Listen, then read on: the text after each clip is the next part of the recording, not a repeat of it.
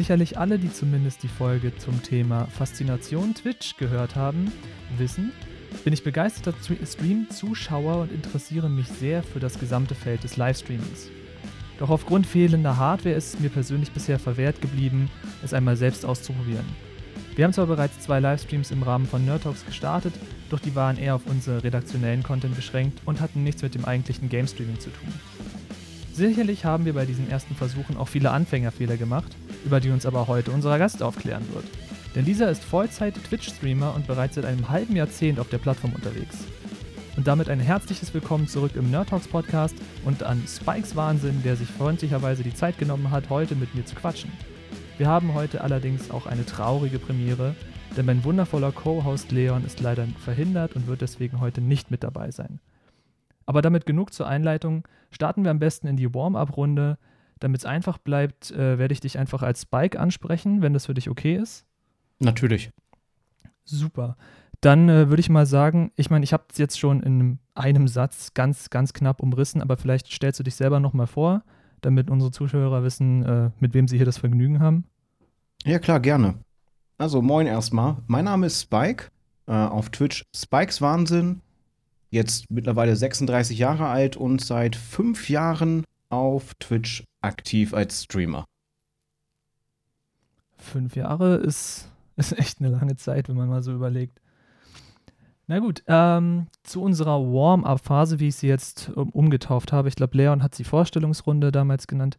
Wir fangen, wir, wir nennen das jetzt einfach Warm-up.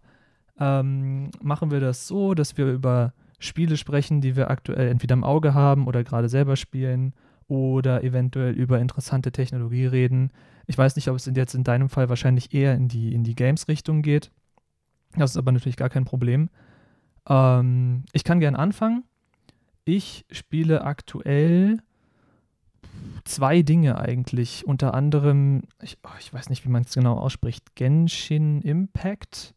Dieses gratis äh, äh, Japano-RPG. Äh, macht erstaunlich viel Spaß. Es wird ja irgendwie nicht umsonst genannt, dass das äh, Breath of the Wild von äh, nicht Nintendo. Ich weiß nicht, ob man es so bezeichnen kann, aber es ist wirklich ganz cool. Und der andere Titel ist tatsächlich ähm, Ghost of Tsushima, weil wir jetzt ordentlich den Legendenmodus testen, der unglaublich viel Spaß macht. Dieser äh, Multiplayer-Modus von, von Ghost of Tsushima. Ich hätte tatsächlich nicht gedacht, dass man in so ein Singleplayer-Epos oder eine Singleplayer-Wucht, es macht halt wirklich unglaublich Spaß, dass man da so einen Multiplayer noch reingepflanzt kriegt und der sich nicht falsch oder fremd anfühlt. Das haben sie wirklich sehr, sehr gut umgesetzt. Aber ja. kommen wir zu dir. Genshin Impact kenne ich natürlich auch. Ähm, Gacha Game. Ich habe äh, Honkai Impact gespielt, das ist der Vorgänger. Okay. Ähm, bin dementsprechend jetzt auch aus der Thematik mehr oder weniger raus. Ich habe bis zur ersten Stadt gespielt und dann war irgendwie das Interesse weg, weil ich auch viele, viele andere Spiele spielen will momentan und dieses Spiel kann halt ein absoluter Zeitfresser werden. Und ich bin allgemein nicht so der Fan von dem Gacha-System, ähm, weil es sehr schnell verleiten kann, Geld auszugeben. Das möchte ich nicht. ähm, was spiele ich aktuell? Die meisten Spiele spiele ich im Stream. Das ist momentan buntes Potpourri eigentlich an alten und neuen Spielen. Klar, Ghost of Tsushima, Platin, muss sein. mm, StarCraft, einfach mal wegen den alten Zeiten wieder und dann den zweiten Teil noch mal erleben. Dann gibt es da noch die Ezio Collection, die ich damals gar nicht mochte und mittlerweile echt gut finde. Ja, und ein Hardcore-RPG würde ich es bezeichnen, Divinity Origin ist hin. Das ist so, was ich hauptsächlich live spiele. Privat ist es derzeit ähm, Phoenix Point. Das ist ein rundenbasiertes Strategiespiel vom Original XCOM-Erfinder. Und dann mal, mal so, mal so, worauf ich Lust habe. Das wäre zu viel, um es aufzuzählen. Ja gut, da war jetzt ja tatsächlich eine erstaunliche Menge an verschiedenen Titeln und auch verschiedenen Genres dabei. Das heißt, äh, um es in äh, Twitch-Terms zu sagen, du bist ein Variety-Streamer, oder? Also du Richtig. hast jetzt keinen kein Einzeltitel, auf den du dich E-Sports-mäßig festlegst. Nee, ich habe tatsächlich kein Main Game. Ich hatte das mal überlegt, äh, es zu machen. Das war vor der Partnerschaft. Hab mich aber dagegen entschieden, weil es gibt einfach so viele gute Spiele und würde ich mich auf eins beschränken, würde mich das Spiel irgendwann wahrscheinlich nerven. Und wenn man sich rund um ein Spiel eine Community aufbaut, ähm, bricht ziemlich viel weg, wenn man dann dieses Spiel nicht mehr spielt. Naja, klar, theoretisch sind dann ja deine Zuschauer hauptsächlich wegen des Gamestar und deiner eventuellen Leistung oder deines Skills innerhalb dieses Titels. Genau. Eigentlich will man ja, oder zumindest sehe ich das so, die Streamer, denen ich folge, da bin ich da wegen der Persönlichkeit und nicht wegen, meinetwegen des faszinierenden Gameplays. Auch wenn es natürlich wirklich gute Streamer, gute Variety-Streamer gibt, äh, das sei mal völlig dahingestellt. Aber meistens ist man ja da wegen der guten Stimmung. Ja, so sehe ich das, auch. Zumindest. Auch wenn ich selber Zuschauer bin. Ich schaue ja selber äh, viele Streams, wenn es sich zeitlich ergibt. Und dann gehe ich tatsächlich eher nach der Persönlichkeit als nach den Spielen. Außer sind dann halt wirklich Spiele dabei, wo ich einen Rappel kriege. Inwiefern Rappel? Es gibt einige Genres, mit denen kann ich absolut nichts anfangen. Und ähm, auch mit den Communities, die damit verbunden sind. Das sind zum Beispiel MOBAs. Mhm, ja, bei mir hat es auch sofort im Kopf geklingelt. Spätestens, als du das mit der Community erwähnt hast. Aber wir wollen hier kein Bashing betreiben. Nein, nein, das ist nicht als Bashing gemeint. Das ist halt einfach nur nicht mein Spiel. Ja, nee, aber ich, ich weiß, dass ich da äh, reagiere, äh, sehr, sehr toxisch reagiere auf manche Spiele und manche Communities. Weil ich da mein, mein C schon mal reingedippt habe und äh, quasi mit abgebissenem Fuß wieder rauskam. Äh, ja, da gibt es ganze Genres, die überhaupt nicht meins sind. Deswegen verstehe ich dich da sehr gut. Aber gut. Ähm, möchten wir mal über deinen Anfang sprechen? Du hast ja bereits erwähnt, du bist seit fünf Jahren auf der Plattform, hast auch schon ein bisschen was zu dir erzählt. Du hast auch gerade in einem Nebensatz, glaube ich, erzählt oder kurz erwähnt, dass du Twitch-Partner bist. Das heißt, offiziell von Twitch anerkannt unter Vertrag etc., wenn ich das richtig im Kopf habe. Ja, das ist richtig. Okay. Aber natürlich fängt man ja nicht als Twitch-Partner an, sondern als naja, kleiner, kleiner Streamer zwischen all den anderen, die es auf der Plattform gibt. Hm, wahrscheinlich kann man nicht nach einem Erfolgsrezept fragen, aber man kann ja zumindest mal fragen, wie für dich der Anfang war, was dich überhaupt motiviert hat, auf Twitch zu gehen, als Streamer überhaupt den Karriereweg Streamer einzuschlagen. Vielleicht fangen wir damit an. Ähm, geplant war es eigentlich gar nicht, dass ich anfange zu streamen. so blöd das jetzt klingen mag. Äh, ich habe damals YouTube-Reviews gemacht, ich habe Tech-Reviews gemacht und hatte eigentlich immer Bock, äh, mal ein Let's Play oder sowas aufzunehmen. So komplett just for fun. Ähm, mein damaliger Community Manager hat gestreamt zu der Zeit und meinte dann, ähm, warum machst du Let's Plays oder warum willst du Let's Plays machen? Kannst das Ganze doch auch auf Twitch live veranstalten. Und das hat er mehrmals gesagt. Also ich habe mich anfangs sogar tatsächlich quergestellt. Ich wollte das nicht. Und dann habe ich irgendwann meine ersten Streams gemacht. Die ersten Teststreams waren tatsächlich in MOBA. Okay. Heroes of the Storm aber, in dem Fall. Und dann einfach zu gucken, ob es funktioniert.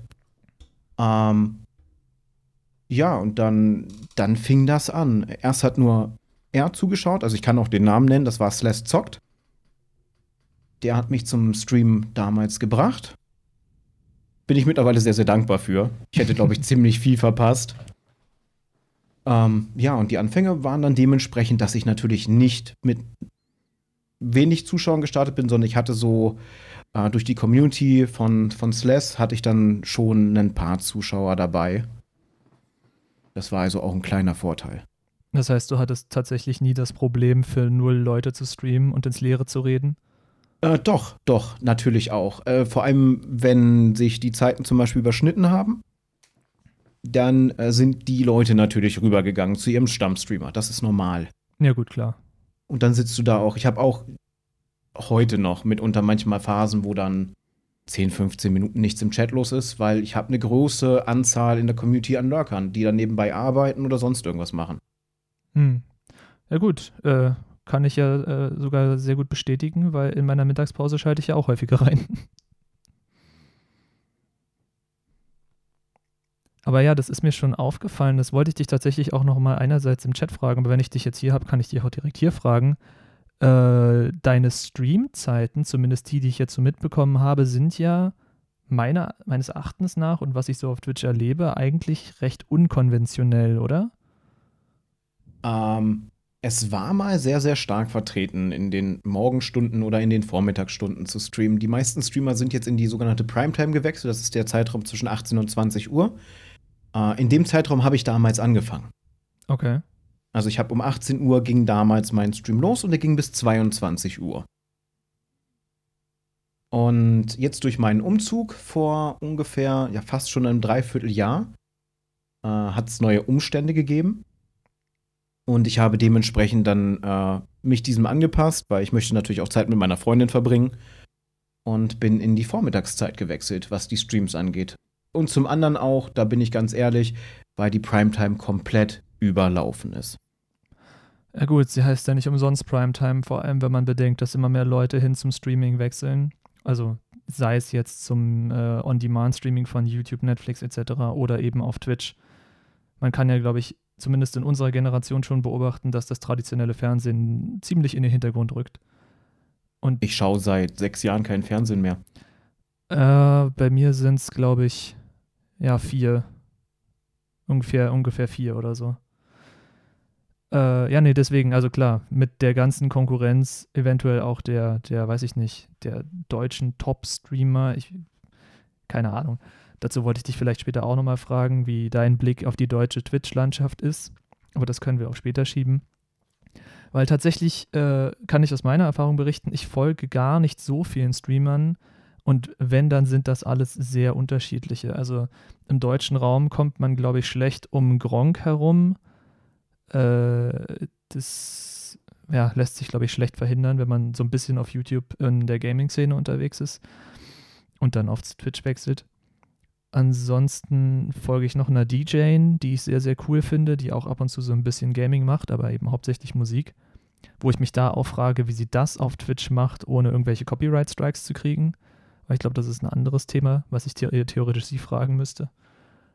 Äh, und ansonsten sind dann noch so ein paar amerikanische oder englische Streamer dabei, die ja natürlich leider völlig außerhalb meiner Zeitzone sind. Aber wenn ich mal wirklich lange wach bleibe, kann ich da auch reinschauen. Ja, und äh, seit neuestem bist du auch auf meiner Liste. Also hauptsächlich bei mir Variety-Streamer, die nicht unbedingt zur Primetime unterwegs sind, wenn man jetzt mal Gronk am Freitag außen vor lässt. Ich habe ich habe sogar im Kopf, wie viele zu Primetime streamen, denen ich folge. Es sind 25 Stück. Wow, okay. Davon waren 18 Leute äh, mal Vormittagsstreamer. Dadurch habe ich die halt auch hauptsächlich entdeckt. Mhm. Und halt auch durch die, durch die Twitch-Teams, weil man im selben Team war. Mm, jetzt ist es halt sehr, sehr schwer für mich morgens äh, was zu finden, wenn ich um 8 Uhr quasi mich an den PC werfe. Dann gucke ich als allererstes in meine E-Mails und dann auf Twitch, ob irgendjemand live ist.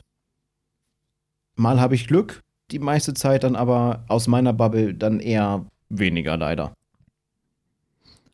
Ja, gut. Aber ja, so früh morgens, das ist ja auch so ein Ding. Aber ich finde es ganz interessant, was du erzählt hast, äh, dass viele in den Vormittags- und äh, also Nachmittagsstunden angefangen haben, jetzt auf die Primetime gewechselt haben.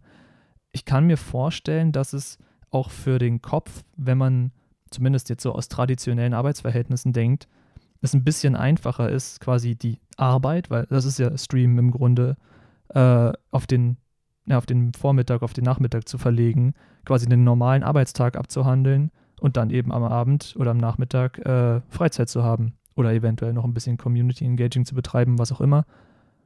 Aber dass du quasi deinen Streaming-Beruf, der ja von vielen so gefeiert wird, weil er so flexibel ist, weiß nicht, ich kann den ganzen Vormittag über schlafen und feiere dann die halbe Nacht durch, ähm, dass du das auf den Vormittag gelegt hast. Ich glaube, das wäre für mich, wenn ich die Freiheit hätte, auch die Wahl, weil es einfach besser in meinen Tagesrhythmus passt. Dazu muss man wissen, ich bin ja auch Vater eines äh, jetzt fast Zweijährigen. Da kann ich nicht beschließen, dass ich die Nacht über, wenn ich ein Streamer wäre und einen Stream hätte, quasi von 20 Uhr bis 2 Uhr durchmache, Weil am nächsten Morgen steht er vor mir auf und er weiß, wie er mich wachkriegt. Kinder kriegen sowas schnell raus. Mhm. Und das nicht um, auf die Ähm. angenehme Art und Weise. Dass Twitch oder Streaming ein Beruf ist, da würden dir tatsächlich viele Streamer widersprechen. Äh, sie sehen das eher als ein erarbeitetes Privileg, weil für viele ist das nicht mit Arbeit verbunden. Äh, sie definieren es halt, sie setzen sich hin, machen die Kiste an und der Abend läuft oder der, der Vormittag, Nachmittag, wann auch immer. Ein bisschen Arbeit sehe ich da drin natürlich schon, gerade wenn man äh, ein Gewerbe hat, was darauf aufbaut und man alles selber macht. Ähm, ich mache meine Steuern selber und allem drum und dran. Das frisst natürlich dann auch Zeit. Aber so, so hundertprozentig als Beruf sehe ich es auch nicht. Ähm, ich weiß nicht, als was ich es beschreiben würde. Hobby ist es nicht. Da, darüber bin ich schon weit, weit, weit hinaus seit Jahren. Eine große Leidenschaft, würde ich sagen, mit der Option halt, dass ich damit halt mein, mein Geld verdiene. Denk mal, das passt am besten irgendwie, weil Beruf ist immer so ein, ja, so ein Negativwort, obwohl es halt von Berufung kommt. Aber von dem letzten ist ja nicht mehr viel über in den meisten Bereichen. Ja, gut. Andererseits gibt es wahrscheinlich auch, sagen wir nicht viele, aber es gibt Berufe, in denen jemand auch sagen würde, es wäre seine große Leidenschaft. Also, das ist, glaube ich, in sehr vielen Kreativberufen vor allem so, dass die Leute da auch sagen, ja, das ist nicht unbedingt nur mein Beruf, das ist auch meine Leidenschaft, die mir gleichzeitig meinen Lebensunterhalt finanziert. Deswegen, ich glaube, das kommt einfach darauf an, mit welchem, mit welchem, um diesen Begriff zu bemühen, mit welchem Mindset du an, an die Aufgabe rangehst, die du als deinen Beruf ausgewählt hast. Weil, sagen wir mal ehrlich, klar, um auf Twitch erfolgreich zu sein und auf Twitch dein Geld zu verdienen, musst du dich irgendwie gegen andere behaupten. Aber ich meine, trotzdem hast du ja daran Spaß, was du da machst. Und wenn ich das für meinen Beruf auch empfinde, dann, äh, ja, weiß nicht, das fällt für mich so eine ähnliche Kategorie, muss ich sagen. Ja, stimmt schon. Nur ich versuche halt den Begriff irgendwie zu meiden, weil der halt meist auch vom Mindset her so ein bisschen was, was Negatives hat. Ne? Ich, ich, ich gehe jetzt arbeiten. Dann denkt man sich gleich so, aha, äh, nein. oh Gott, nein. Ah, na gut, aber was man ja sagen, also du betreibst ja Twitch so gesehen Vollzeit, nicht wahr? Also du bist, wie gesagt, du bist Twitch-Partner, du machst das, um das wieder rauszuholen, in Anführungszeichen hauptberuflich. Du ja, äh, also quasi äh, die aktuelle Situation mit dieser aktuellen blöden Pandemie hat mich quasi mehr oder weniger in diesen Bereich geschoben. Okay. Äh, geplant war es nicht, ins Fulltime-Streaming zu gehen und ich meine, ich erfülle auch nicht den Stundensatz davon. Äh, dann wäre ich halt, wenn man so das klassische Vollzeit definiert, dann wäre ich so 40 Stunden die Woche live, das bin ich nicht. 20 Stunden, 20 Stunden plus kann man eher sagen, wenn eine Quest läuft, ich breche nicht mittendrin ab, weil dann steht, oh, vier Stunden sind um mich mal Feierabend. ähm, nee, der Umzug und einem drum und dran ähm, haben quasi dafür gesorgt, dass ich es derzeit Vollzeit mache, aber nebenbei natürlich Arbeit suche oder halt andere Bereiche, wo es noch möglich ist, Geld zu verdienen, um halt mehrere Standbeine zu haben. Um halt Ja, eine größere klar. Absicherung auch zu haben, weil komplett auf Twitch könnte ich mich gar nicht verlassen. Ja gut, damit hast du mir quasi eine Frage auch schon vorweggenommen, aber es ist ja nicht so wild. Ähm, weil das wäre noch später, glaube ich, gekommen, ob Twitch tatsächlich dein einziger Unterhalt ist oder ob du nebenbei noch irgendwas machst.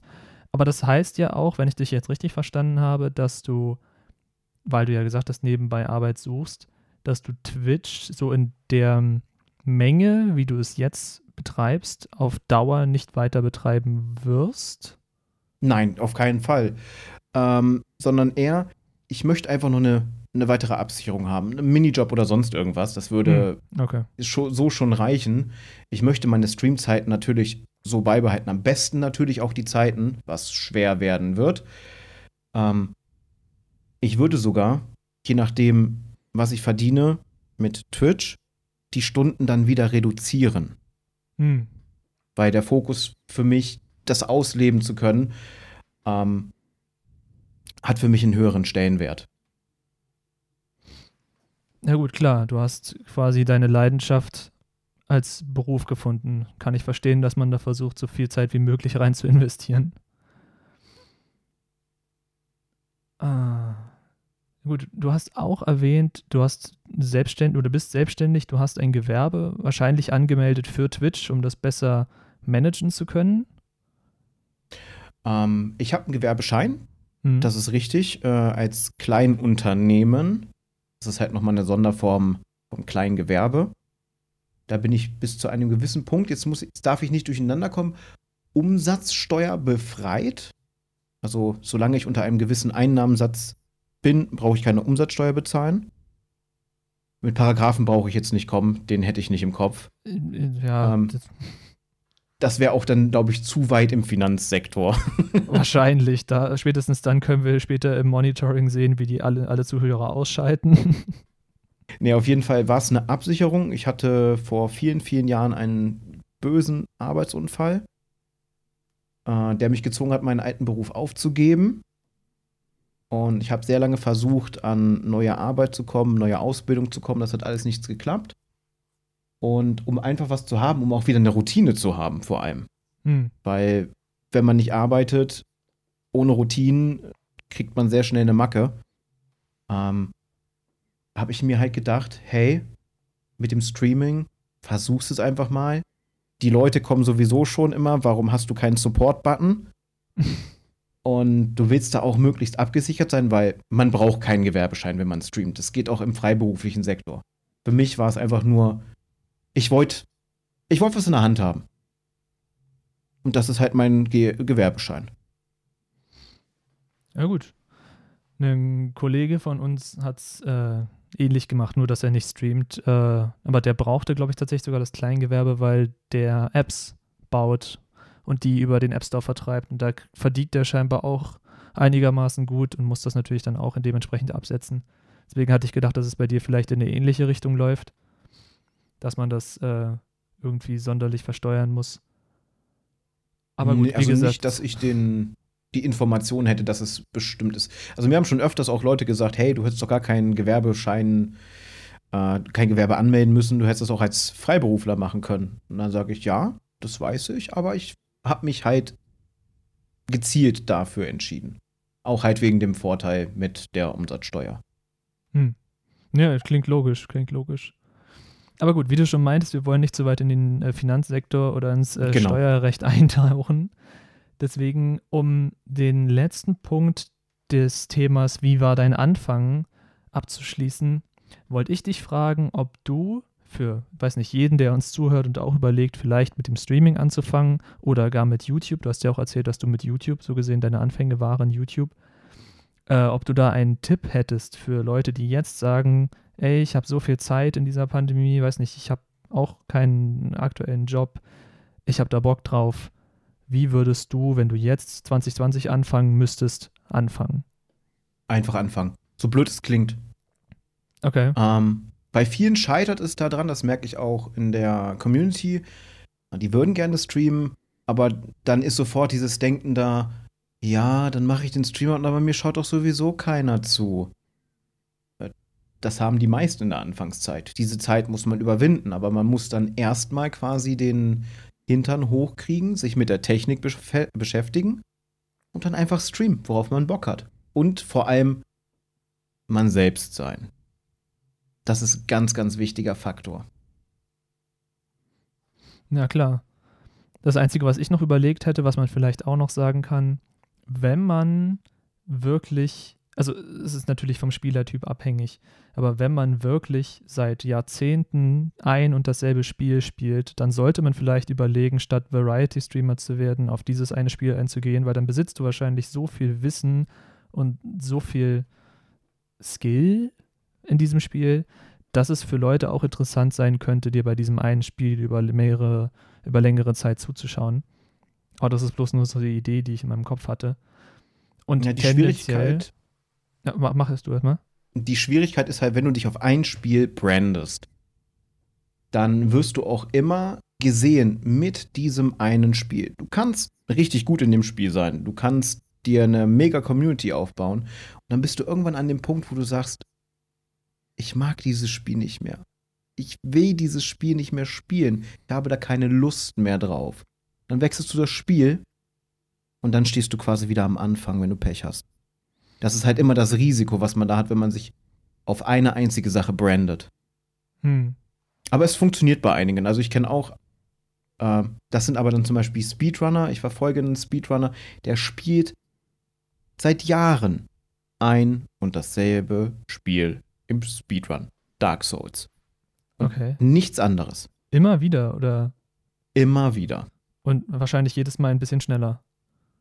Ähm, nicht unbedingt. Es passieren natürlich mal Fehler oder er setzt sich irgendeine bestimmte Challenge, äh, die im Speedrun mit dabei ist. Zum Beispiel No Hit Run oder No Death Run und solche Sachen. No Glitch. Gibt ja viele, viele verschiedene äh, Bereiche. Hm. Oder nur eine bestimmte Waffe benutzen und solche Sachen. Aber er spielt halt nur dieses eine Spiel. Na gut, wie gesagt, es kann damit funktionieren. Natürlich ist wahrscheinlich für die meisten, für den, für den normalen Spieler ist Variety interessanter. Allein schon, weil so viele interessante Spiele rauskommen. Natürlich möchte ich die im Stream spielen. Ich meine, Leon hängt mir seit Monaten, eigentlich seit Jahren in den Ohren, dass er unbedingt endlich Cyberpunk 2077 spielen will. Äh, wenn, wenn der quasi sich festbranden würde auf irgendwas anderes vorher und dann dürfte er nicht 2077 im Stream spielen, ich glaube, der wäre der wär verzweifelt. Der würde sofort seine Karriere beenden und sich diesem Spiel hingeben. Ja, da muss man immer aufpassen. Also es gibt einige Publisher, die definitiv sagen, nein, unser Spiel darf nicht gestreamt werden. Ganz besonderes Beispiel, die da herausstechen, sind Atlus. Ähm, kennt man eventuell, wenn man sich mit der Persona-Reihe beschäftigt das ist eine ganz, ganz besondere Art und Weise, wie man die streamen darf oder eher halt auch nicht streamen darf. Weil die gerade bei Persona bestimmte Zeiträume vorgeben, du darfst jetzt nur von dann bis dann spielen, alles darüber hinaus ist untersagt, weil du könntest Story zeigen und dann kaufen die Leute das Spiel nicht mehr. Das ist halt die, die Kernbegründung dahinter. Okay. Also es gibt aber zum Glück, äh, wenn man sich informieren möchte, bietet fast jeder Publisher eine spezielle Seite dafür an, wo dann genau geklärt ist, was mit den Spielen gemacht werden darf. Ob sie gestreamt werden dürfen, in welcher Form und so weiter und so fort. Das finde ich mittlerweile auch recht gut. Das war vor ein paar Jahren noch anders. Da musste man die Entwickler anschreiben und hoffen, dass man eine Antwort kriegt. Das erinnert mich aber an wahrscheinlich aus dem gleichen Topf die Let's Play-Debatte, dass äh, Entwickler oder wahrscheinlich eher Publisher manchen Let's Playern vorgeworfen haben, dass sie ihnen potenzielle Kundschaft stehlen, weil sie ja das ganze Spiel quasi schon kostenlos im Internet zur Verfügung stellen. Aber ich glaube, die Debatte hat sich mittlerweile auch ein bisschen beruhigt, weil die Publisher langsam angefangen haben, Spiele-Influencer, wenn man, man muss sie ja theoretisch so bezeichnen, als potenzielle äh, Werbemaschinerie zu verstehen. Deswegen hat sich das da, glaube ich, ein bisschen beruhigt. Es sei denn, du hast hier andere Infos, dann würde mich das sehr interessieren. Nee, es hat sich definitiv beruhigt. Also, die sind sogar, kann ich mir vorstellen, mitunter ganz froh. Es ist kostenfreie Werbung. Ähm, Spieler oder Zuschauer können sich halt über das Spiel informieren und eventuell ihre finale Kaufentscheidung treffen. Und der Publisher hat nicht einen Cent dafür bezahlt. Vielleicht, wenn es eine Kooperation ist, hat er einen Game Key rausgegeben und vielleicht noch ein paar Goodies als Giveaway. Aber sonst, ähm, sie haben nicht diesen Werbeaufwand, als wenn sie eine groß angelegte Werbekampagne fahren, die aber Tausende oder Hunderttausende und noch weiter kosten. Und das realisieren immer mehr. Es gibt natürlich noch einige Unternehmen, die sind weiterhin vehement dagegen.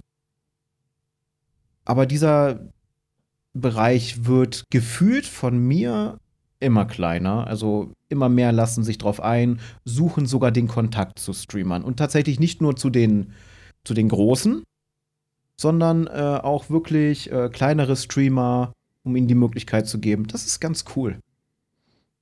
Na, da hatte ich auch gehört, dass mittlerweile nicht nur Publisher, sondern auch äh, so Firmen wie Razer oder Corsair äh, Affiliate- und Partnerprogramme anbieten ob die jetzt gut oder schlecht sind, sei mal dahingestellt, je nachdem, wie sehr man dann letztendlich als, als äh, weiß nicht, als Cash Cow äh, ausgenutzt wird, dann äh, von dem jeweiligen Unternehmen. Aber dass es so offizielle, wie du auch schon meintest, offizielle Seiten der, der äh, Firmen gibt, wo du dich als Streamer theoretisch bewerben kannst auf ein Affiliate-Programm und dann da auch in verschiedenen Stufen aufsteigen kannst, vom Anfänger, wo, weiß nicht, Voraussetzung ist 10 Follower und, weiß nicht, 5 Leute Average im Stream, bis hin zu, weiß nicht, so jemandem wie, wie Ninja oder Shroud oder wem auch immer. Also da hat sich definitiv, glaube ich, was entwickelt und es wird sich wahrscheinlich in den nächsten Jahren weiter in die Richtung verschieben. Weil was ich aus einem anderen Podcast weiß, äh, an dieser Stelle, äh, ich glaube zwar nicht, dass es jemand tut, aber sollte uns jemand von der GameStar zuhören, dann äh, hallo an dieser Stelle. Euer Podcast ist super. Äh, die haben zur Sprache gebracht, dass sich die klassischen Medien, Spielemedien in diesem Fall, äh, immer mehr gegen Spiele-Influencer behaupten müssen, weil du hast einerseits die klassische Berichterstattung und auf der anderen Seite hast du den eventuell oder auch eventuell nicht bezahlten Streamer, YouTuber, Instagrammer, TikToker, was auch immer, der dann Werbung für Spiel XY macht. Und an der Stelle kannst du eben nicht sagen, ist das jetzt noch objektiv, ist das subjektiv. Natürlich sollte das im besten Fall transparent gehandelt werden, aber wie das auf der jeweiligen Plattform abläuft, ist natürlich auch eine Sache der Plattform. Deswegen, ja, ich finde die Entwicklung super interessant, aber ich glaube, dass zumindest ich da nicht genug drinstecke, um da äh, mitreden zu können. Deswegen sollte mal das große Sponsoring für dich kommen, laden wir dich sehr gerne nochmal ein und dann sprechen wir darüber, wie es ist, äh, für so eine Riesenfirma zu arbeiten. ja, klar, gerne. Aber es muss erstmal passieren. Also ich habe da derzeit selber nichts in Ausschau und es ist auch immer sehr, sehr schwer, seinen eigenen Wert zu ermitteln. Hm. Ja, das glaube ich. Weil man selbst wahrscheinlich, es sei denn, man, man hat ein sehr gutes äh, Selbstbewusstsein, sich selbst immer so ein bisschen unter Wert buttert. Kann ich mir zumindest Richtig. gut vorstellen. Also, so einer bin ich. Also ich sehe mich in vielen Fällen tatsächlich, glaube ich, eher ein bisschen negativer, als es wahrscheinlich ist. Was es mir natürlich dann eher schwer zu sagen, hey, das und das sind die Fakten, so und so sieht's aus. Kann man was zusammen machen oder nicht? An dem Punkt bin ich noch nicht. Also ich glaube, das dauert noch ein bisschen, auch wenn ich das schon halt wirklich sehr, sehr lange mit dem Streaming mache. Hm. Wahrscheinlich wäre ich an dieser Stelle dann so eine Person, die einfach, weiß nicht, ich mache dann eine Liste an Zahlen fertig und schiebe die denen rüber. So, entweder können sie was damit anfangen oder sie können nichts damit anfangen, aber dann ist das Thema vom Tisch. Weil ich glaube, solange, sobald es dann daran geht, irgendwie mich da hinzustellen und mich selbst zu verkaufen, was ich für ein toller Hecht bin, spätestens dann äh, ist es auch nicht mehr meins. Ja, so bin ich auch. Also sehr selbstkritisch und äh, ich würde mich jetzt nicht so, äh, so nach dem Motto nach draußen, ey, ich bin der Geilste, wenn ihr mit mir zusammenarbeitet, das wird die geilste Kooperation, die ihr euch vorstellen könnt, weil ich bin ich. Äh, nee, so bin ich ganz so gar nicht. es wäre vielleicht manchmal ganz praktisch, aber ja. Na gut, wenn es in der Personalität nicht drin ist, was willst du machen, ne? Du bist halt du. Aber das hast du ja am Anfang auch gesagt. Man selbst sein ist wichtig, gerade im Streaming-Bereich. Ja, äh, auf jeden Fall. Authentizität. Was, was du vorhin, ich weiß gar nicht, wo wir da gerade waren, aber was du vorhin auf jeden Fall noch angeschnitten hattest, war das Thema Community. Und das ist so ein Punkt, über den ich gerne als nächstes sprechen würde. Äh, da hast du mir, wie gesagt, meinen ersten Punkt schon so ein bisschen abgenommen, äh, von wegen das Streamen für null Zuschauer. Du hast ja erwähnt, dass du dank deines befreundeten äh, Streamer-Kollegen quasi das Glück hattest, wenn er jetzt gerade nicht online war, dass dann ein Teil seiner Zuschauerschaft bei dir vorbeigeschaut hat. Aber natürlich hattest du auch die Momente, wo du wirklich für null Zuschauer deinen Stream abgehalten hast. Und da würde mich interessieren, was wahrscheinlich auch sich jetzt viele fragen, wie ist das für null Leute zu streamen, wenn du da sitzt und dir denkst, ich gebe mir hier Mühe, ich gebe mein Bestes und trotzdem scheint niemanden zu interessieren, was ich hier tue. Was du ja auch erwähnt hast, was viele, alleine dieser Gedanke, äh, viele Anfänger davon abhält, tatsächlich mit dem Streaming anzufangen. Vielleicht kannst du ja da auch noch irgendwie sagen, erstens, ja, wie hat es sich angefühlt und zweitens, was hat dich dazu gebracht, trotzdem weiterzumachen? Ähm, angefühlt, ja, ich habe dann einfach gezockt. Das Problem ist, man fällt dann sehr, sehr schnell auch ins Schweigen. Und wenn du dann ein Lurker hast, also jemand, der den Stream zwar aktiv verfolgt, aber sich halt nicht im Chat äußert, das kriegst du ja nicht mit. Du kannst natürlich beigehen und dir die, die Chatliste anzeigen lassen. Aber auf Twitch gibt es ein Motto und das ist Lurkers gonna lurk. Also diese Person ja nicht ansprechen. Das ist unhöflich und meist fungiert es dann auch daraus, äh, dass diese Person dann den Stream verlässt. Es, es war anfangs merkwürdig und ich habe halt versucht, dann immer im Redefluss zu bleiben. Äh, ein Tipp, den ich von Slash bekommen habe, war dann einfach meine Gedanken laut auszusprechen, um im Redefluss zu bleiben. Das klappte ganz gut. Und dann einfach am Ball bleiben. Wenn mal nichts los war, einfach trotzdem weiter streamen. Mit Glück schaut dann einer rein und mit noch mehr Glück kam dann halt ein Follow oder ne, erstmal ein Hallo im Chat. Man konnte sich ein bisschen unterhalten. Aber ich hatte jetzt nie das Gefühl, das, was ich mache, bringt eh nichts und das ist doch eh und es ist doof und warum mache ich das überhaupt? Sondern ich habe das in dem Moment einfach ausgeblendet. Äh, ich habe nicht gesehen, wie viele Leute zugeschaut haben. Ich habe diese, diese Informationen sind bei mir ausgeblendet.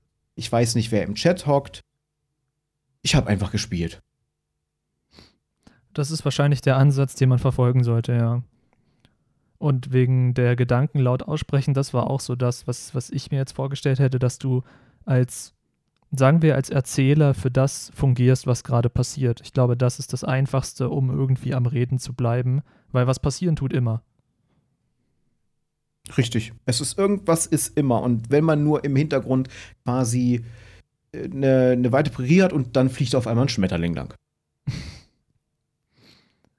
Doofes Beispiel, aber genau so ist es. Dann, dann ist halt der Gedanke, oh, ein Schmetterling. Dem folge ich jetzt. Äh, da ich ja bei dir schon im Stream war, äh, natürlich als, als Zuschauer und als äh, im Chat Beteiligter und auch andere Streamer schaue, weiß ich ja so ein bisschen, wie das Ganze funktioniert, wenn man dann anfängt, eine Community aufzubauen. Weil wenn man dann mehrere Zuschauer hat und auch mehrere Leute im Chat hat, kann es ja schnell mal passieren, dass man als Streamer, der ja eigentlich damit beschäftigt ist, das Spiel zu spielen, ein ähm, bisschen den Überblick verliert, was so im Chat passiert und auch so ein bisschen, sagen wir mal, so ein bisschen Moderation abgeben muss. Und da war jetzt gerade das Zauberwort. Äh, wie würdest du sagen, wie einfach ist es, verlässliche Mods zu finden? Wahrscheinlich kommen die meisten erstmal aus dem Freunde-Bekanntenkreis. Ja, also äh, meine ersten Mods waren tatsächlich aus dem näheren Freundesbekanntenkreis äh, online-mäßig. Tatsächlich keine meiner realen Freunde, die wussten das anfangs gar nicht, dass ich streame. Das mehr oder weniger durch Zufall mitbekommen oder mich auf der äh, vor kurzem tatsächlich erst einer. Es gibt ja diesen Bereich auf der Startseite, Empfohlene. Mhm. Und da hat er mich gesehen und ist dann in den Chat gekommen und kam nur, wie du streamst. Und du bist auch noch Partner. Und ich dann entgegne mit, ja, ich streame seit fünf Jahren das gibt dann natürlich eine geschockte Reaktion. Ähm, Mods zu finden, das finde ich persönlich gar nicht so einfach. Ähm, weil die Person, du hast ja erstmal keinerlei Kontakt zu dieser Person, der, der muss ja dann erstmal aufgebaut werden. Ich habe es damals so gemacht, dadurch, dass ich ja ein kleines Team aus Online-Bekannten und Freunden hatte, auch über die Community von Slash. Ähm, wir haben uns quasi mehr oder weniger die Mods geteilt, wohl geteilt, dass das schlecht, das eigentlich das falsche Wort ist. Ähm, sondern sie waren bei mir auch Mod, weil sie die Streams halt verfolgt haben und da konnte ich dann darauf bauen, dass sie auch Erfahrung haben. Mit der Zeit kamen natürlich auch neue dazu und alte sind gegangen. Und ich bin im ersten Faktor meist immer darauf eingegangen, wie aktiv ist diese Person im Chat? Ähm, kommt sie von alleine auf die Idee, anderen zu helfen, wenn es zum Beispiel Fragen gibt und ich gerade in einer absoluten Action-Szene bin und den Chat nicht lesen kann, wird dann die Frage beantwortet. Also es passiert schon Moderation, ohne dass diese Person Mod ist. Und dann achtet man ein bisschen mehr drauf und sucht das Gespräch dann auch mal im Privaten und so kann sich das dann ergeben. Na gut, so hatte ich mir das tatsächlich auch vorgestellt, weil im, im besten Fall und im, im schönsten Fall findet man ja am Anfang, wenn man mit dem Streaming anfängt, weiß nicht, in seinem ersten, zweiten, dritten Zuschauer vielleicht sogar seinen zukünftigen Mod. Einfach weil der äh, vielleicht super aktiv war im Chat und du dann gedacht hast, ach, der, der wirkt super sympathisch, mit dem quatsch ich mal eine Runde. Das wäre so das Optimum, was ich mir vorgestellt hätte. Ja, Aber so gut. ungefähr. äh, für die, die es nicht wissen, du hast ja auch einen eigenen Discord-Server, wo deine Community sich tummelt. Das war wahrscheinlich auch nicht von Anfang an so, behaupte ich mal. Also vielleicht ist es mittlerweile so der Standard, jeder Streamer hat auch seinen eigenen Discord-Server. Weiß ich nicht, kann ich nicht beurteilen. Aber das, wie gesagt, wird ja bei dir auch nicht von Anfang an gewesen sein. Wie kamst du denn darauf oder dazu? Äh, ich habe mich tatsächlich sogar anfangs vehement gegen Discord gewehrt. Ich war Teamspeak-Nutzer und ähm, hatte meinen eigenen kleinen Server, war aber hauptsächlich auf dem Server, und ich sage den Namen wahrscheinlich hier in dem Podcast ziemlich oft von Slash, weil ich auch bei ihm Moderator war. Ähm, und dann kam Discord auf und die ersten sind gewechselt und ich wurde dann auch gefragt und habe gesagt, nee, das wird sich durch, nie durchsetzen. Teamspeak bleibt das Maß der Dinge. Holla die Waldfee lag ich falsch. äh, hab mich dann doch mal mit Discord beschäftigt. Erst nicht mit einem eigenen Server, sondern halt der Server für Slash mit aufgebaut, um dann auch zu schauen, wie funktioniert das Ganze. Das Ding hat eine Rollenvergabe, was kann ich damit anstellen und so weiter und so fort. Und habe mir dann irgendwann gedacht, so jetzt kennst du dich einigermaßen aus. Du wirst immer öfters im Stream angeschrieben, so nach dem Motto, hey, hast du Discord? Und baust doch einfach mal einen eigenen Server auf. Ja, und so ist dann halt auch der Server mit dem Namen Die Anstalt entstanden. Ja, Obwohl das, das, Motto schon vorher da war mit der Anstalt. Da bin aber ich nicht drauf gekommen, sondern tatsächlich meine Community. Ja, gut. Ich finde das Branding aber super, muss ich sagen. nee, äh, worauf ich eigentlich hinaus wollte, wie gesagt, Discord Community Server haben ja mittlerweile sehr, sehr, sehr viele Streamer. Und ich glaube, für die Leute, die Discord nur privat nutzen, muss man da vielleicht nochmal den Unterschied erklären, was ein privater Discord-Server ist und was ein Community-Server ist. Weil sie sich ja in ihrer Funktionalität oder zumindest in ihren Features, glaube ich, nicht unbedingt stark unterscheiden, aber schon unterscheiden. Weil wo wir hier gerade sind, hier in dieser Aufnahme, wir sind auf unserem privaten Discord-Server. Das ist einfach bloß so ein Nerdtalk-Server, den habe ich zusammen mit, mit äh, Leon und Ronja aufgemacht, damit wir einen Ort haben, wo wir zusammen miteinander sprechen können und wo wir immer mal wieder Gäste einladen und dann, damit wir unsere Gäste nicht zu Tode nerven, die dann jedes Mal nach der aufgenommenen Folge wieder vom Server schmeißen, äh, nur kicken, nicht bannen. Äh, aber wahrscheinlich wäre es auch für uns, wenn wir das jetzt länger machen, mal sinnvoll, vielleicht einen Community-Server aufzusetzen, wo man dann eigene Gäste mit ihrer Rolle Gast oder sowas drin hat. Hm, ja, kannst du vielleicht, vielleicht auch sogar uns jetzt an dieser Stelle dazu ein paar Tipps geben, wie das am besten funktioniert? Na, der größte Unterschied ist, also dieses Community-Feature, was Discord bietet, das ist relativ neu äh, in der Einrichtung. Das nutze ich auch erst seit kurzem. Ähm, vorher ist es quasi, du kannst ja Invite-Links für den Server erstellen und du baust dann quasi einfach die passenden Channels auf. Äh, in meinem Fall ein Social-Media-Channel, wo zum Beispiel meine Tweets durchlaufen oder halt der Channel für die allgemeinen News oder Live-Benachrichtigungen. Haben dann die Leute die Möglichkeit, da entweder die Benachrichtigung anzumachen oder auszuschalten. Äh, verschiedene Themen-Channel sind immer sehr interessant, weil die Zuschauer oder die Community interessiert sich ja auch für verschiedene Themenbereiche. Bei uns hauptsächlich Essen. es geht halt sehr, sehr viel ums Essen, deswegen haben wir auch den Food Corner bei uns auf dem Discord.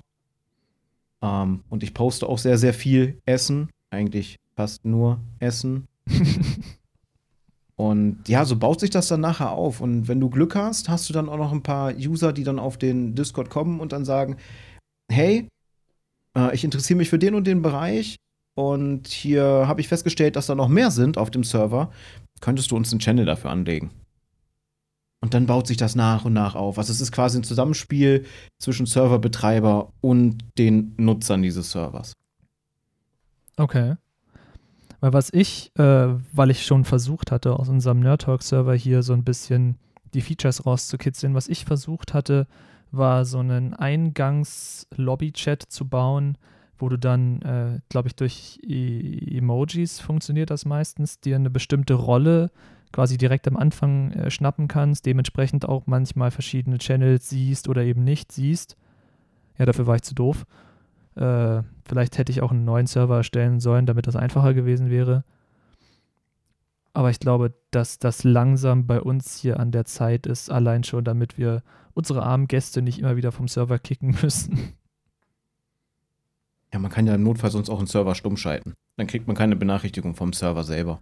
Ja klar, aber wenn das jetzt, weiß nicht, wir, wir haben ja jetzt ja nicht nur äh, Gäste drin gehabt, die affin mit Discord sind. Wir haben auch teilweise Leute getreten, damit sie sich einen Discord-Account machen, damit wir sie eben hier äh, äh, aufnehmen können. Und wenn die dann die ganze Zeit auf ihrem, weiß nicht, auf ihrem Telefon oder so äh, Nachrichten kriegen, wenn wir hier privat schreiben, das, das möchte ich auch meinen Freunden nicht antun. Ja, gut, verständlich. Nee, da Reaction Roads muss ich mich tatsächlich auch noch einlesen, weil ich plane, meinen Server grundlegend umzubauen. Ähm, mehr Fokus auf halt die verschiedenen Themenbereiche. Wenn jemand einen Bereich nicht interessiert, dann muss er den ja auch nicht unbedingt lesen. Oder gar die Benachrichtigung bekommen, wenn mal gepinkt wird. Und das wird bei mir sehr schwierig, weil ich sehr, sehr viele Rollen habe. Mhm. Ähm, vereinfacht ist es durch das Kategoriensystem. Man kann also Rollen an die Kategorien anpassen und ich glaube, dann klappt es auch wieder mit den Reaction Roads relativ gut. Dann braucht man keinen neuen Server für erstellen. Na gut. Aber ist auf jeden Fall wahrscheinlich ein sehr rechercheintensives Thema. Deswegen ja. sollte Interesse äh, jetzt an die äh, Zuhörer, die sich bis hierhin noch gehalten haben, sollte da Interesse bestehen, können wir da gerne mal einen Artikel zu verfassen, wenn ich mich da reingelesen habe, wie das funktioniert ähm, dann können wir quasi zusammen den Aufbau des Nerd Talk Servers erleben, der dann wahrscheinlich, wenn ich das hingekriegt habe, in Zukunft auch offen ist für Zuhörer. Und vielleicht, weil ich das Konzept cool finde, gibt es dann in Zukunft Live-Podcasts. Quasi, dass ihr auf den Server joinen könnt, euch mit in den Sprachchannel einklinken könnt. Ihr habt dann nur leider kein, äh, kein Recht auf Mikrofon. Also ihr könnt dann nicht mitreden, ihr könnt direkt mithören äh, und eventuell sogar in einem Text-Channel dann Fragen stellen oder Kommentare abgeben, aber leider nicht direkt mitreden.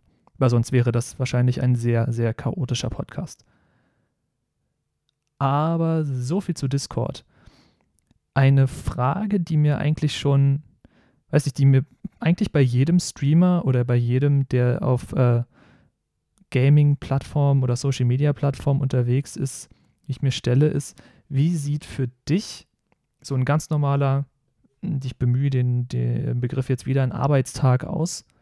Also ja, du stehst morgens auf, logischerweise, machst dir dann wahrscheinlich im besten Fall was zu essen und dann geht deine Streamzeit los um vor zwölf. Wann geht denn das los? Um zehn? Um elf. Um elf. Fängst an um elf, uh, so bis ungefähr kurz vor 4, ne? 15.30 irgendwie so in dem Dreh? Nee, 15 Uhr tatsächlich. 15 Uhr, also es Punkt. kann auch mal länger gehen, aber ich habe mir als Ziel gesetzt 11 bis 15 Uhr. Also auf jeden Fall mindestens vier Stunden. Okay. Ja gut, dann äh, hast du dein, dein, deine Streamzeit und danach ist ja wahrscheinlich nicht sofort äh, Friede, Freude, Feierabend, sondern wird ja auch noch einiges zu tun sein. Ja, es kommt drauf an. Also mein Tag startet normalerweise um, jeden Morgen um 8 aus gesundheitlichen Gründen muss ich Medikamente nehmen. Ähm, und da habe ich halt eine feste Zeit für. Dann checke ich meine E-Mails, ob irgendwas Wichtiges reingekommen ist. Es ist Ende des Jahres, also meldet sich auch gerne mal das Finanzamt oder andere Sachen, äh, die dann irgendwas haben möchten. Ähm, wenn da nichts anfällt, dann ähm, checke ich mein Social Media, mache eventuell auch den ein oder anderen Post, wenn irgendwas da ist. Äh, schaue dann die ersten Streams zum Wachwerden und quasi frühstücken. Haushalt muss ja auch noch gemacht werden. Das mache ich meist auch vorm Stream. Dann, dann habe ich es einfach danach nicht mehr. Das ist auch ganz angenehm, wenn man dann den Stream ausmacht und man muss da nicht noch los und da irgendwas aufräumen und da was wegräumen oder sonstiges. Mhm. Ja, dann ist der Stream. Mhm. Nach dem Stream ab und zu schaue ich mal in die Statistiken. Das mache ich relativ selten, weil Zahlen können einen auch gerne kaputt machen dann ist meist schon meine Freundin zu Hause, dann heißt es Essen und einem drum und dran. Äh, dann gucke ich nochmal nach, ob irgendwas angefallen ist auf dem Server, ob es irgendwelche Anfragen gegeben hat. Ähm, wenn Video, ich lade ja einige Stream, äh, einige Streams lade ich auch auf YouTube hoch. 24 Stunden später natürlich, wegen der Exklusivität. ja, dann muss ein Thumbnail gemacht werden, die Tags müssen gemacht werden und so weiter und so fort. Also auch ein bisschen Recherche. Ja, und dann ist der Tag auch schon wieder vorbei. Ja gut, klingt jetzt sehr klassisch, muss ich sagen. Ja, ist es auch. Also im Grunde genommen ist da nichts Besonderes hinter. Ich bin jetzt, ich mag das Wort Influencer nicht, auch wenn es natürlich in gewisser Weise auf mich zutrifft. Alles, was ich sage, kann aktiv oder passiv Einfluss auf eine andere Person nehmen. Ähm, ja, aber ich habe jetzt keinen besonderen Tag, dass irgendwelche mega coolen Sachen passiert, dass ich alles mit Stories füllen kann. Sondern ich habe einen ganz normalen Tag. ja, sonst hätte ich jetzt gefragt, ob du irgendwie, weiß nicht, in, in der Woche einen Tag hast, wo du, weiß nicht, Meetings oder, oder äh, Calls mit Mods abhältst, wo dann irgendwas besprochen werden muss oder so. Äh, oder ob du, ich weiß, ich, ich folge dir ja noch nicht so lange, deswegen kann ich es nicht beurteilen, ob du häufiger mal irgendwelche Zusammenarbeit mit anderen Streamern machst. Also ich habe erlebt, dass du äh, den Ghost of Tsushima Legends Modus logischerweise mit einem mit Kumpel gespielt hast, weil alleine wäre der ziemlich langweilig. Aber wie läuft das bei dir ab? Also wahrscheinlich wird dann einfach derjenige im Discord angehauen, hey, hast du dann und dann äh, Zeit, mit mir was zu machen und dann wird das festgehalten, oder?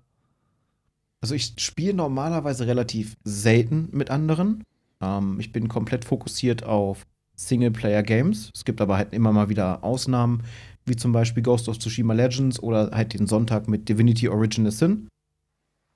Ghost of Tsushima habe ich halt mit einem Streamer-Kollegen und guten Freund und auch gleichzeitig mit Teamleiter meines Twitch-Teams gestreamt. Das war der gute Lord Frosty. Grüße gehen an der Stelle natürlich auch raus. Der wird den Podcast definitiv hören. ähm, aber es ist tatsächlich eher selten und es ist auch unterschiedlich. Also bei einigen, die kannst du wirklich anhauen und hey, wie sieht's heute Abend aus? Hast du Bock? Spontaner Stream zusammen. dann kriegst du entweder Ja oder Nein.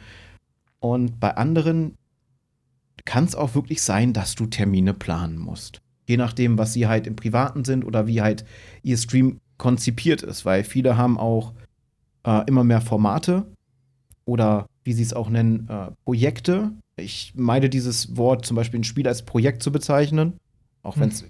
in gewisser Form das irgendwie ist, das durchzuspielen und zu moderieren. Ähm, aber da muss man sich dann halt auch mitunter sehr, sehr stark absprechen und dann auch mit dem Kalender rumhantieren aber das ist bei mir eher selten. Ich habe meist Glück mit den Leuten, mit denen ich zusammen zocke. Da klappt das relativ spontan. Ja, weil so wie du das gerade beschrieben hast mit dem Plan und den Projekten, klingt es halt auch wieder sehr nach einem Bürojob.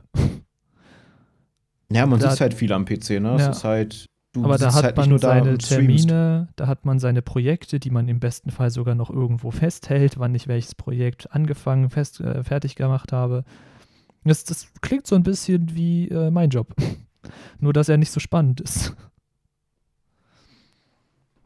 Ich sitze halt auch den ganzen Tag am PC dann dementsprechend und mache Sachen. Es ist ja nicht nur so, äh, dass ich plane wegen der Streams, welche Games es gibt, sondern äh, ich überlege auch immer mal wieder, muss ich meinen Overlay überarbeiten, weil ich halt das Ganze ja sehr dezent. Ich habe halt nicht viele Einblendungen, äh, die dauerhaft da sind sondern alles eher minimalistisch und dann wird mal geschaut, kann ich da was ändern oder halt Planung für Emotes, dass ich mich mit Creatoren zusammensetze. Das sind also Sachen, die noch mit dazukommen. Hm. Aber es macht Spaß, muss ich sagen. Es ist, es ist was anderes. Ich komme ursprünglich aus dem Handwerk. Es ist für mich schon eine sehr, sehr starke Umstellung, aber irgendwie auch cool. Und ich bereue bisher keinen einzigen Moment. Das ist doch super. Äh, du hast gerade Creator erwähnt und auch das äh, theoretisch das ganze Erarbeiten deines, wir, wir nennen es mal jetzt Branding, deines Stream-Designs, deiner, deiner Panels, die du auf, auf, unter deinem Twitch-Stream hast.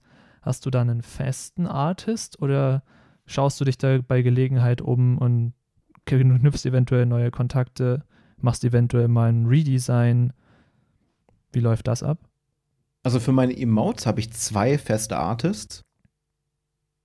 Das sind beides auch Moderatoren bei mir, die sehr gut zeichnen können.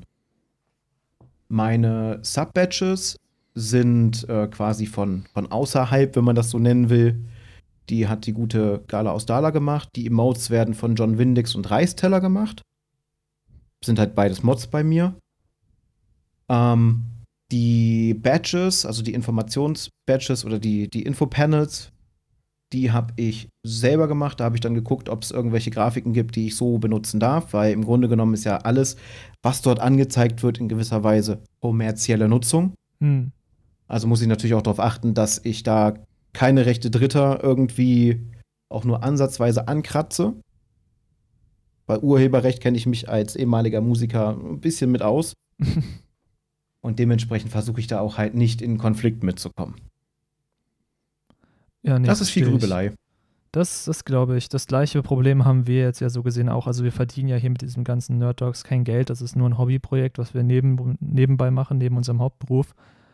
Aber auch da, natürlich wollen wir versuchen, keine, keine geschützten Bilder, keine äh, äh, lizenzierten Bilder zu verwenden. Und für, für die Leute, die es interessiert, äh, Pixabay kann ich da sehr empfehlen. Da gibt es sehr, sehr viele äh, Bilder und Grafiken für die komplett freie Verwendung, auch kommerziell. Natürlich ist die Auswahl nicht so groß, wie wenn ich in irgendeinen, äh, weiß nicht, ein iStock oder was auch immer das dafür Lizenzmodelle gibt, wenn ich mir da Bilder kaufe. Aber da muss ich sie eben kaufen. Und da muss ich dann auch immer auf die jeweilige Lizenz achten. Ist das eine, eine Web-Lizenz? Ist das eine Drucklizenz? Kann ich die mehrfach verwenden? Und so weiter und so fort. Deswegen, äh, die Auswahl ist auf der, auf der äh, Gratis-Seite nicht so groß, aber immerhin ist man sicher. Da wird ja auch immer wichtiger, gerade bei den vielen, vielen Änderungen, die jetzt anstehen, darauf zu achten. Am besten halt alle Sachen in Auftrag geben bei irgendeinem Creator. Da hat man was von, weil man hat, man ist brand safe, nenne ich es jetzt einfach mal. Ähm, kann sein Corporate Identity wesentlich besser nach außen tragen, wenn man eigene Grafiken hat und nicht, oh, die benutzt ja doch noch jemand anders. Ist halt schon ganz schön, wenn man so eigene Sachen hat. Ja. Ich habe mir da tatsächlich auch was angeschaut, weil ich ja auch so ein bisschen überlege, ob ich nicht doch mal das Stream ausprobieren wollen würde. Äh, und habe mich mal umgeschaut auf der Plattform Fiverr. Die sagt dir wahrscheinlich auch was. Vom Namen. Ja. Da bin ich jetzt mal draufgegangen und ich habe einfach mal spaßeshalber eine, eine Request erstellt, habe genau beschrieben, was ich mir so ungefähr vorstelle. Äh, ich sag mal so, aktuell wird meine Grafik jetzt in Pakistan angefertigt. Mal schauen, wie gut das wird. Ähm, ja, kann ich äh, gerne zu berichten, wenn ich sie dann erhalte. Aber an sich ist es, ein, ist es eine coole Plattform. Und ich glaube, in erster Linie ist es eine coole Plattform für die Künstler. Weil, gut, einerseits hast du natürlich viel Konkurrenzkampf, aber andererseits, wenn du herausstichst, dann kannst du da wahrscheinlich äh, ein sehr, sehr breites Spektrum an Leuten ansprechen, die auf der Suche nach wahrscheinlich in den meisten Fällen relativ simplen Grafiken sind und dafür dann gutes Geld verdienen. Deswegen, das, also wir sind jetzt hier nicht irgendwie gesponsert von Fiverr, falls uns das jetzt irgendwer vorwerfen möchte. Ich finde die Plattform bloß cool. das sei dazu gesagt. Ähm, gut, damit haben wir auch deinen Tag abgehakt. Und da wir uns jetzt der Ein-Stunden-Marke in genau jetzt genähert haben, äh, wollte ich mal gucken, dass wir nicht mehr ganz so lange machen und dich vielleicht noch fragen, wie es mit deinem Setup so vielleicht in einem Schnelldurchlauf aussieht. Klar, du hast auf deiner Twitch-Seite, ähm, die wir übrigens dann auch nachher im, im äh, Artikel verlinken und so weiter, also äh, hast du dein Gear referenziert, da steht drauf, was für ein, ein PC-Gehäuse du hast, was du für ein äh, Grafikkarte, Prozessor oder sowas, glaube ich, steht da auch drauf. Wenn ich mich irre, kannst du mich gerne gleich korrigieren. Aber auf jeden Fall steht da relativ viel an Hardware drauf. Was ich jetzt aber gerade aus dem Gespräch mitbekommen habe, was auch wieder nur so ein Nebensatz war, du kommst ursprünglich aus dem Musikbereich und das erklärt auch, glaube ich, warum du so leicht audioaffin und Audio, äh, wie nennt man das? Also von deiner Audioabmischung wahrscheinlich ein bisschen mehr Ahnung hast als der Standard-Streamer, der anfängt. Äh, deswegen kannst du dir vielleicht ein bisschen was zu deinem Audio-Setup verlieren, weil wir hatten in deinem Stream neulich im Chat auch eine Unterhaltung über Audio und vielleicht kann man da noch anknüpfen. Ja, also ich bin sehr empfindlich tatsächlich, was, was Audioqualität angeht und habe da auch perfektionistische Tendenzen. Also ich bin mit meinem Setup übrigens kein bisschen zufrieden.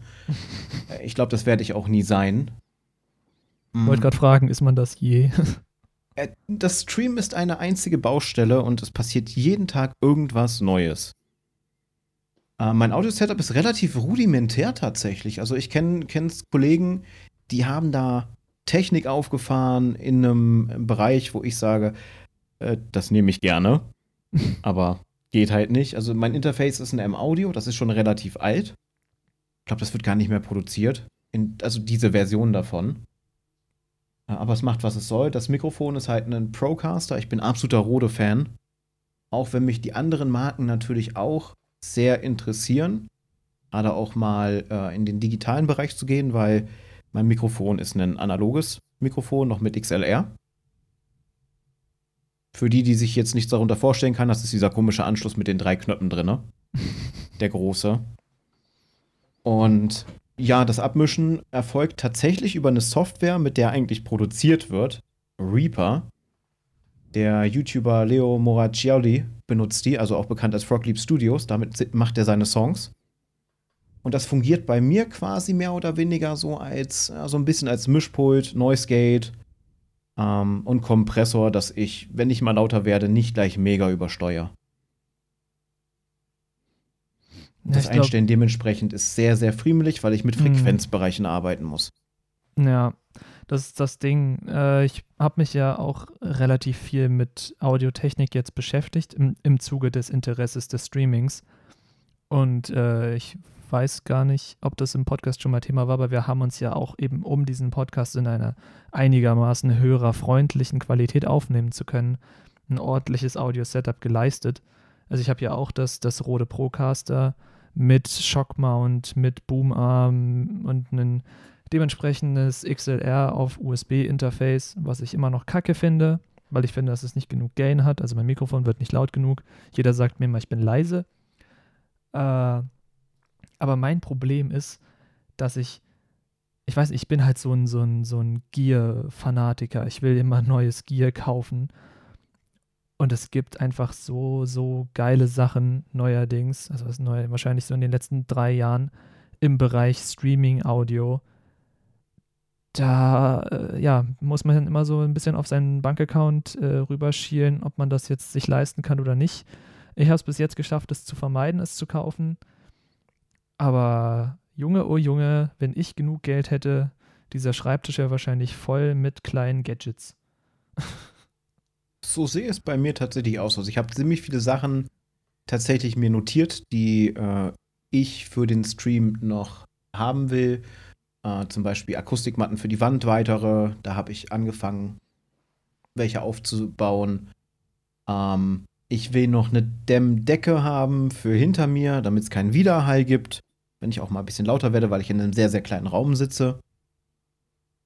Belichtung kommt dann auch noch dazu und allem drum und dran. Also, wenn ich es könnte und ich müsste mir keinen Kopf darüber machen, was das Ganze alles kostet, ja, dann, dann äh, wird es hier so aussehen, wahrscheinlich wie auf der Enterprise.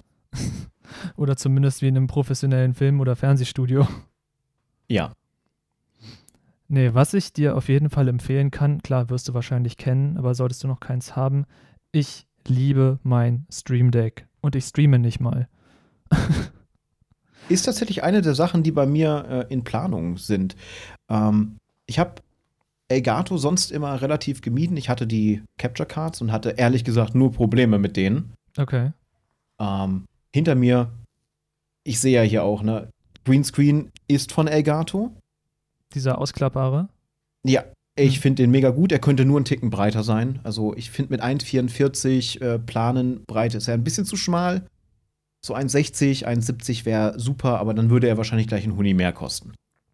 Und wahrscheinlich nicht mehr so portabel sein, weil ich glaube, darauf ist er ja eigentlich ausgelegt, ne? Ja, ja, gut, man könnte zwei nebeneinander stellen, aber das ist dann auch wieder Geld. Ja. Ich bin, zu, ich bin mit dem Ding sehr zufrieden, weil ich kann ihn auch einfach runterklappen.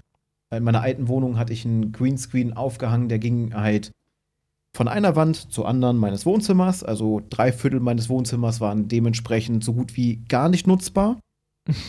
Das ist dann ziemlich blöd. Und da war ich schon ganz froh drüber. Nee, angedacht ist tatsächlich ähm, das Stream Deck XL.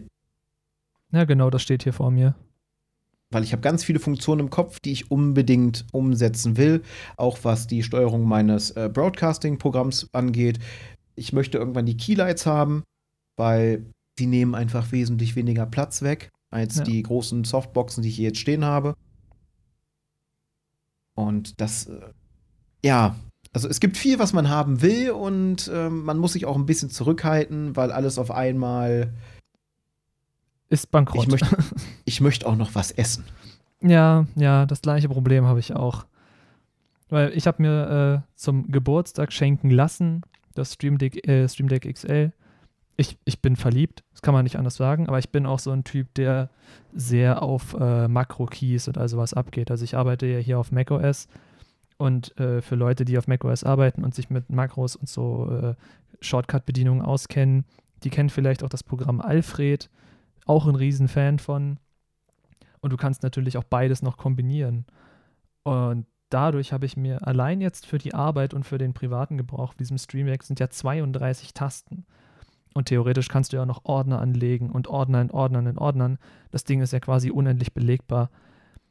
Aber ich habe es geschafft, mir dadurch meinen Arbeitsalltag so unglaublich zu vereinfachen. Also für alle, die jetzt denken, so ein, so ein Stream Deck, was im Grunde nichts weiter ist als eine schöne Makro-Tastatur, äh, ist nur für Streaming gedacht, weil es eben von einer Streaming-Marke kommt. Elgato hat sich ja sehr gut in dem Feld platziert. Aber es ist eben weit mehr als das.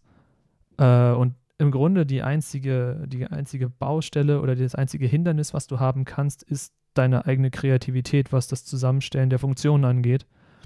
Für die, die es interessiert, ich habe explizit für das äh, Stream Deck unter macOS einen Artikel auf Nerdtalks geschrieben, den kann ich vielleicht auch referenzieren im Artikel jetzt, den wir für diese Podcast-Folge machen. Für, für die Leute, es interessiert, könnt ihr einfach mal reinschauen. Da habe ich eine, zwei, drei Tasten, so einen kleinen Breakdown gemacht, habe euch oder genau beschrieben, was da im Hintergrund passiert und wie es funktioniert. Für alle, die Interesse haben. Nee, aber äh, zurück zum Thema. Äh, ja, wenn es nach mir ginge, hätte ich auch hier schon zwei Keylights stehen. Aber Elgato ist zwar cool, was die Produkte angeht, zumindest in vielen Fällen, aber sie sind auch sehr knauserig, was äh, deren Lagerbestand angeht. Oder sie kommen mit dem Produzieren nicht hinterher, wer weiß. Aber ich hatte jetzt das Problem, dass ich tatsächlich genug beiseite gelegt hatte, um zu sagen, okay, ich kaufe mir jetzt so ein Keylight und dann waren die nirgendwo zu kriegen. Weder auf Elgatos Seite selber, noch auf Amazon, noch auf, weiß ich nicht, Thomann oder wo man sonst noch nach äh, Zubehör für Streaming und sonst was schaut. Alles weg. Also es ist auch immer so ein leichtes Glücksspiel. Ja, das könnte aber auch am aktuellen Jahr liegen, dass es da halt zu Problemen kommt. Ja, das mag natürlich auch sein. Genauso wie die ganzen PC-Parts gerade entweder vergriffen oder völlig überteuert sind. Jeder sitzt zu Hause, jeder baut sich einen Rechner. Ist vielleicht doch nicht so das gute Jahr, um mit dem Stream anzufangen. Vielleicht muss man bis 2021, 2022 warten, äh, bis die ganze Ebbe oder die ganze, die ganze Flut, besser gesagt, an, an Leuten, die auf Twitch rübergeschwappt sind, merken, dass sie doch keine Lust mehr haben und dann wieder aufhören. Wer weiß. Ich glaube, da wird sich nicht großartig was ändern, weil der Zulauf ist da. Und ja, der Zulauf wird auch immer bleiben. Also da sollte man sich keinen Kopf machen, so das Motto, ah, ich passe die richtige Zeit ab. Dann ist man an diesem Punkt und dann, ah, nee, doch noch nicht. Und dann Lieber noch mal ein bisschen nie. warten und dann macht man es nie. Aber hey, ist ja schön, wie ich dich jetzt direkt wieder aufs Thema Twitch rübergeschubst habe, denn ich habe ja die angedrohte Frage noch, die ich dir stellen wollte.